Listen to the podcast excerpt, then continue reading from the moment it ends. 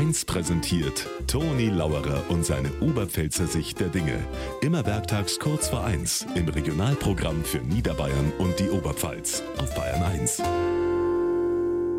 Gestern waren wir am Friedhof, wie alle Jahre an Allerheiligen.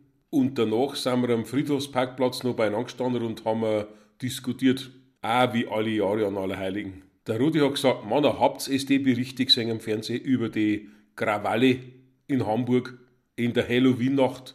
Die Jugendlichen haben sie aufgeführt.